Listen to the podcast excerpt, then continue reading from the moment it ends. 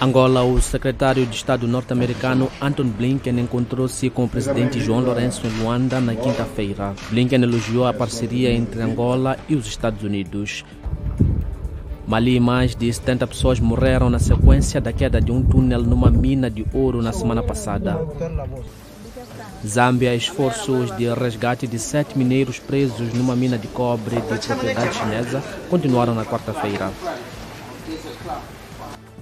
Quênia, ativistas de direitos humanos que realizaram um protesto em solidariedade com os palestinianos na quinta-feira foram atingidos com gás lacrimogêneo pela polícia. Costa do Marfim, a equipa anfitriã qualificou-se para os oitavos de final da Taça das Nações Africanas, evitando por pouco uma eliminação precoce na fase de grupos.